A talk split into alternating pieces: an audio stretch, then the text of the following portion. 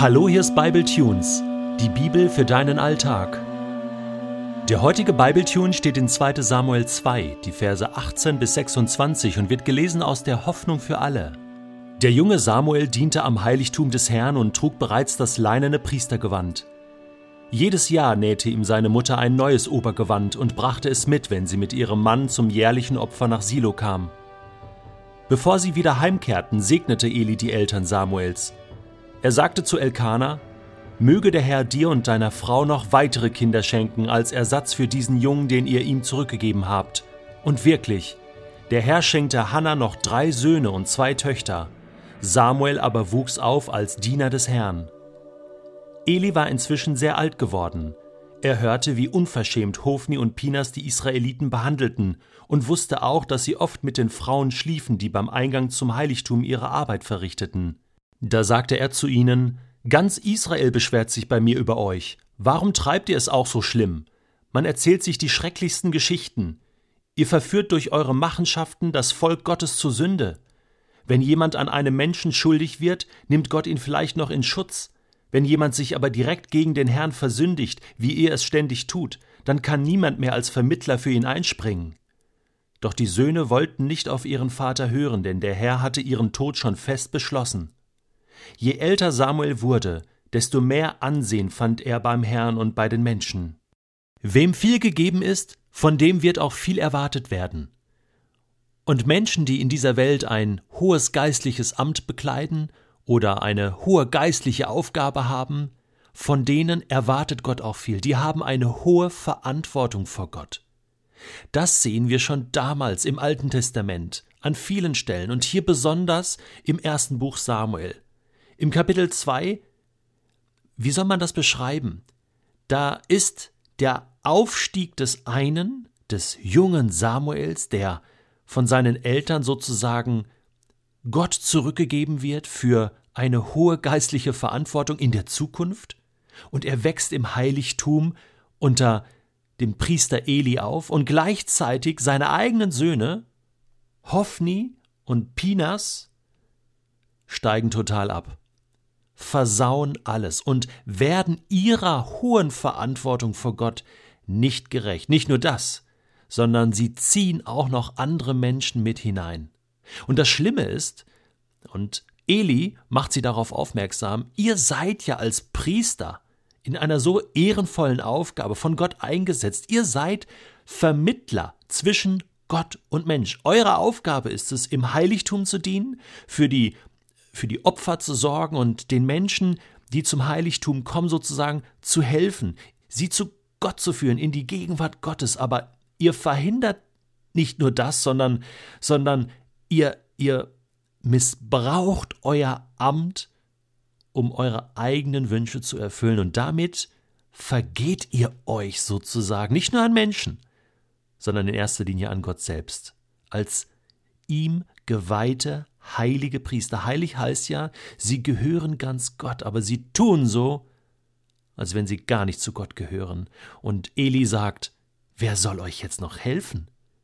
Ihr habt diese Verantwortung vor Gott und ihm müsst ihr euch stellen. Und ihr werdet kläglich scheitern. Ja, selbst das tut ihr noch nicht einmal. Ihr lasst euch ja gar nichts sagen. Gott gibt euch ja noch Chancen, umzukehren, aber ihr hört ja nicht. Euch kann niemand mehr helfen. Was war das Problem von Hophni und Pinas, diesen zwei Brüdern, die so versagt haben? Es sind im Grunde genommen die drei altbekannten Versuchungsfelder, wo Menschen, die hohe Verantwortung tragen im Reich Gottes, scheitern können. Das erste Feld ist das Feld der Macht, das zweite Feld ist Geld und das dritte Feld ist die Sexualität.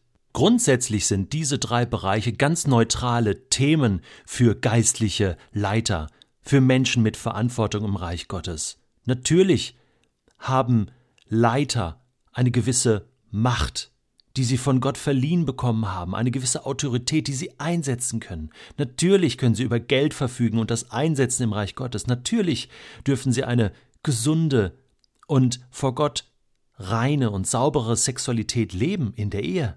Ja, natürlich ist das alles so. Nur können alle diese drei Bereiche auch missbraucht werden durch ihre Stellung. Und das ist bei Hoffni und Pinas genau geschehen. Sie nutzen ihre Stellung aus, tun ihren Dienern Gewalt an, verschaffen sich Vorteile und immer ihr Recht. Sie sorgen dafür, dass sie die besten Stücke vom Fleisch bekommen. Ja, das ist ne, Luxus, das ist genau Geld, mehr als ihnen zusteht, mehr als sie bekommen sollen. Und das Dritte, der Bereich der Sexualität, und oft geht das auch einher, wenn man in den anderen Bereichen nicht sauber lebt. Sie schlafen mit den Frauen, die vorne am Eingang des Tempels Dienst tun. Man muss das gar nicht ausführen oder konkretisieren. Das ist ein hoffnungsloser Fall. Wenn Menschen das noch nicht mal einsehen, dass das falsch sein könnte, im Heiligtum sich so zu verhalten. Da ist Hopfen und Malz verloren. Und das ist das Resümee, die Bilanz, die Eli zieht und sagt, wer kann euch jetzt noch helfen? Ihr seid dem Untergang, dem Tod geweiht und genauso kommt es auch. Ich will jetzt gar nicht hier mit Steinen werfen auf irgendjemanden, denn ich selbst stehe ja auch in diesem Porzellanladen und weiß, wie zerbrechlich das alles ist, wie zerbrechlich wir Menschen sind. Ich selbst trage auch eine hohe Verantwortung im Reich Gottes. Und deswegen muss ich mir zuallererst an meine eigene Nase packen. Und das sollte jeder geistliche Leiter und jede geistliche Leiterin auch tun. Und vielleicht bist du so jemand mit einer hohen Verantwortung im Reich Gottes. Die Liste der prominenten Beispiele aus unseren Staatskirchen, die ist lang und groß, ich weiß, und wir können da immer mit dem Finger auf andere zeigen und sagen, ja, der konnte nicht mit Geld umgehen und der hat sexuellen Missbrauch betrieben. Aber wir können auch berichten von unseren eigenen Kirchen, in unseren Umfeldern, da passiert es ständig. Und ich muss mich doch fragen, wie kann ich dafür sorgen, dass ich nicht auch falle? Wie kann ich dafür sorgen, ich selbst, dass ich nicht auch mal so ende wie Hoffni und Pinas, das macht mir Angst. Ich möchte doch so handeln und so leben wie Samuel, von dem es heißt, je älter Samuel wurde, desto mehr Ansehen fand er beim Herrn und bei den Menschen. Das wünsche ich mir. Nicht, dass es mir um das Ansehen geht, um die Karriere oder irgendwas. Gott ist derjenige, der einem dieses Ansehen gibt. Aber die Faktoren dafür sind, dass ich erstens ganz nah bei Gott bin. Und wenn mir etwas auffällt in meinem Leben, dass ich das zu ihm bringe, Wünsche, die ich habe, Falschgedanken, die ich habe. Als zweites bin ich verheiratet und kann mit meiner Frau einen ehrlichen Austausch haben, kann mit ihr über diese Dinge sprechen. Wo bin ich versucht im Bereich der Macht oder mit Geld oder im Bereich der Sexualität? Und ich habe ein paar gute Freunde, die mir etwas sagen dürfen. Die meisten Leiter scheitern daran, dass sie nicht reden und sich nichts sagen lassen. Und sie scheitern wie Hoffni und Pinas. Wir haben genug aktuelle Beispiele. Und weißt du was? Das ist traurig. Das ist ein Armutszeichen für das Reich Gottes, für den Himmel. Das ist ein Schlag ins Gesicht und eine, eine Runde, die an den Teufel geht.